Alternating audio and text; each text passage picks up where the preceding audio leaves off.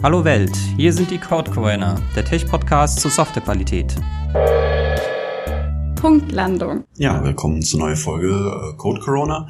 Unser heutiges Thema sind unterschiedliche Sichten auf Software. Mir gegenüber sitzt wieder die Verena, ich bin der Thomas. Wir sind beide eher Softwareentwickler, würde ich sagen. Also haben wir wahrscheinlich eine bestimmte Sicht auf Software. Wir merken aber im Alltag, dass es äh, durchaus andere Leute gibt, die eben nicht Software entwickeln, die da ganz andere Ansichten haben. Geht's dir denn, Verena, dabei? Mir geht's eine schwierige Frage. Wie geht's mir dabei? Das führt halt häufiger mal zu kontroversen Diskussionen, weil man gefühlt sehr unterschiedliche Blicke auf die Software hat. Und wie du es eingangs erwähnt hast, ja, Leute, die nicht Software schreiben, ist sehr elegant formuliert, haben dann meistens so ein bisschen mehr mit Fachlichkeit zu tun, so würde ich jetzt mal umschreiben. Und die Diskussion, die ich dann immer mal wieder führen muss, ist, ja, aber wieso brauchen wir denn jetzt noch dieses technische Ding, was mir erstmal als Nicht-Software-Entwickler und Fachlichkeitstreiber überhaupt keinen Mehrwert äh, zu bringen scheint, wieso brauchen wir das jetzt auf einmal? Und vor allem, wieso brauchen wir es jetzt und wieso haben wir das, wie das Projekt gestartet ist, solche Dinge eigentlich noch nicht gebraucht? Und dafür Verständnis zu schaffen, ist häufig sehr schwierig und sehr langwierig und genau, deswegen geht's mir, je nachdem, wie ich durchkomme zu meinem Gegenüber, mal mehr und mal weniger gut. Sind das Erfahrungen, die sich für dich decken oder hast du da noch mal andere Impulse? Ja, es kommt so ein bisschen auf das gegenseitige Vertrauen an der beiden Lager. Wenn das eben nicht gegeben ist, dann würde man fast schon von Lagern sprechen, die dann irgendwie äh, quasi das fachliche Lager und das technische Lager irgendwie sich gegenüberstehen. Und dann ist die Frage, welches gewinnt sozusagen. Ähm, ich habe es aber auch eben positiv schon erlebt, dass da ein sehr großes Vertrauen da ist und das überhaupt kein Problem war, wenn aus dem Entwicklungsteam zum Beispiel eben Wünsche kamen nach, wir müssen mal aufräumen oder wir müssen jetzt uns mal grundlegend um Persistenz kümmern oder solche Dinge. Da geht man wahrscheinlich äh, davon aus, dass die Entwickler schon wissen, was sie da tun. Auch wenn man das wahrscheinlich nicht so gut versteht, wenn man die Software nicht entwickelt, ist ist halt dann wahrscheinlich trotzdem etwas überraschend, weil man eben ja eigentlich nur seine Fachlichkeit kennt und denkt, die muss jetzt nur umgesetzt werden und solche Themen kommen, wie du sagst, halt eher im Projektverlauf und nicht von Beginn an. Ja, das, ich, ich kann auch noch nicht, weil ich eben eher auf der anderen Seite stehe, das so ganz verstehen, wie das äh, motiviert ist. Also, ob man denkt, naja, eine Software ist halt quasi Text, den man ausführt. Und das ist ja dann wie so ein Word-Dokument, das muss man halt einfach nur weiterschreiben, mehr Seiten hinzufügen. Und dass man nochmal bestehende Kapitel sozusagen anfasst in äh, seinem Buch, das man gerade zusammenbaut, ist vielleicht ungewöhnlich.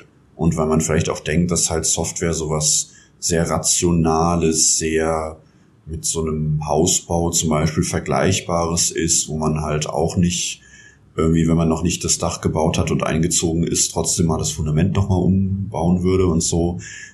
Vielleicht fehlt es einfach auch an, an Analogien, wenn man da nicht selbst in der Materie drin ist, womit man halt die Softwareentwicklung vergleichen kann. Ich glaube, das ist ein sehr guter Punkt. Also mein Gefühl ist, dass es auch so ein bisschen Ängste schürt, wenn man dann versucht zu beschreiben, dass da jetzt aber ein paar größere Refactorings anstehen, dann hat das, glaube ich, für einen Außenstehenden immer erstmal so das Geschmäckle, naja, aber wieso habt ihr es denn nicht gleich richtig entwickelt, unter Anführungszeichen? Also habt ihr etwa Dinge gebaut, die nicht gut sind oder die nicht tragfähig sind? Wieder so dieses Vertrauensthema. Und ich glaube, deine Analogie mit äh, Hausbau war ganz gut.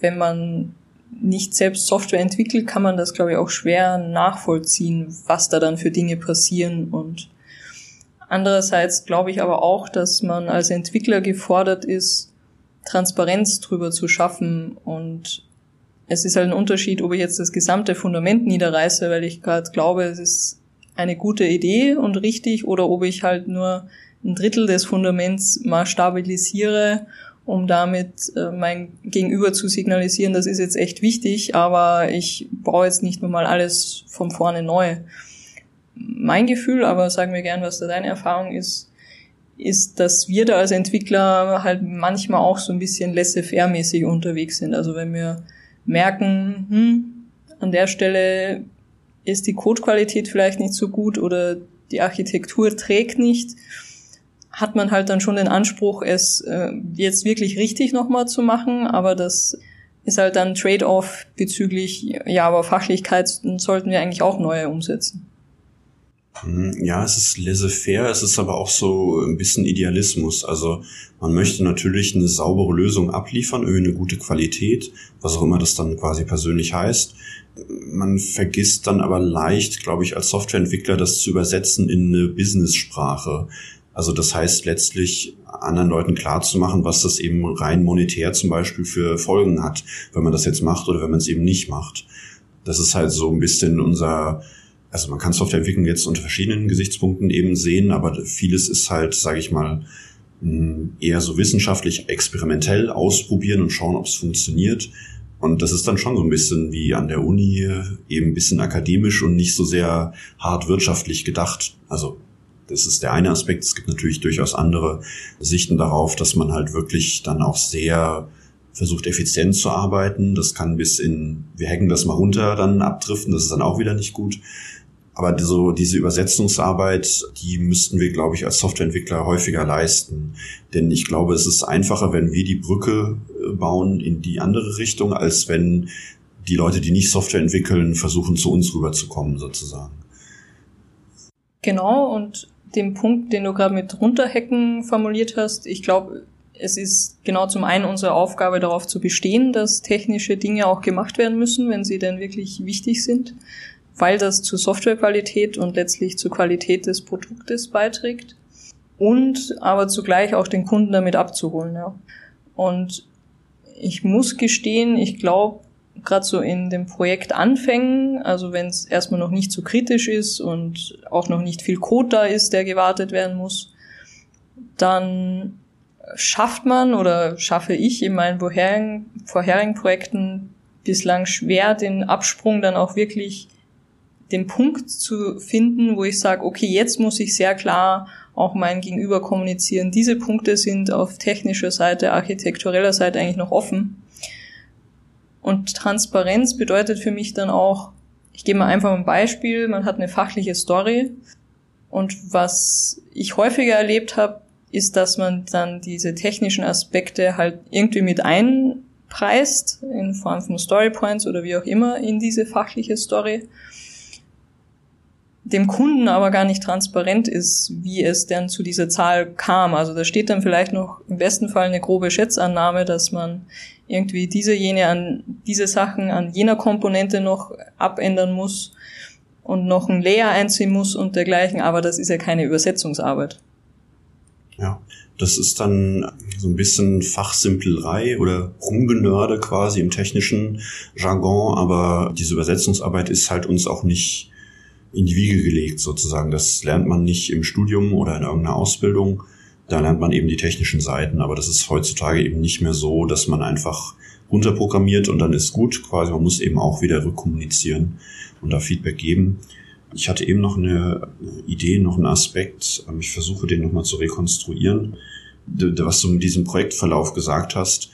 Ich, meine Projekterfahrung ist, dass schon sozusagen die ersten Monate der Entwicklung so dann die Baseline definieren, wie schnell man was entwickelt an Fachlichkeit. Und dieser Effekt eben, dass nach einer gewissen Zeit, wenn die Codebasis gewachsen ist und das sozusagen immer komplexer wird, dann eben solche Themen hervorzuheben, schwierig ist, weil die Baseline halt gesetzt ist. Und da frühzeitig schon zu kommunizieren, ja, da werden solche Themen auf uns zukommen, kann dann viel schon helfen. Das ist dann sozusagen noch nicht mal eine Übersetzungsarbeit, weil es eben noch nichts zu übersetzen gibt, sondern das ist dann mehr so eine Art Stakeholder-Management, dass man die Leute darauf vorbereitet. Ähm, man könnte dann schon mal Prozesse aufsetzen und so weiter, wie aus dem Entwicklungsteam zum Beispiel dann technische Stories entstehen oder wie die halt einfließen in die normale Arbeit der Anforderungsanalyse. Und ich glaube, das hat einen massiven Einfluss auf das, was du vorhin gesagt hast, nämlich Thema Vertrauen. Also wenn man dem Stakeholder, unseren Kunden rechtzeitig auch sagt, was da noch kommen wird in den nächsten Wochen, Monaten, was da noch bevorsteht, dann schafft das ja auch Vertrauen und ist halt ein ganz anderes Statement, als wie wenn man jetzt dann im Rahmen vom Feature oder einer Story sagt, ach übrigens, was wir eigentlich auch noch machen müssten. Genau. Da ist dann, glaube ich, vom, von den Entwicklern auch oder von den Architekten oder wer auch immer das dann äh, konkret macht, diese Arbeit, so ein bisschen Rückgrat auch gefordert, denn ich glaube, die Nicht-Entwickler gehen davon aus, dass man schon einen guten Job macht, dass man diese Tätigkeiten berücksichtigt.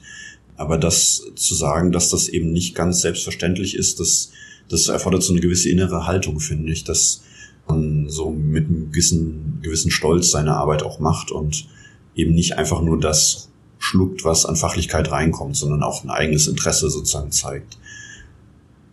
Ich glaube, dadurch kann die Software nur besser werden, ja, wenn es eine Synergie von beiden Welten ist. Genau, eine Synergie von beiden Welten, das ist doch ein guter Abschluss. Dann beenden wir diese Punktlandungsfolge. Danke fürs Zuhören und bis zum nächsten Mal. Bis zum nächsten Mal. Vielen Dank fürs Zuhören. Wir freuen uns über Feedback, Themenwünsche und für eine gute Sternebewertung hier auf der Plattform. Ihr könnt uns über codecorona at erreichen.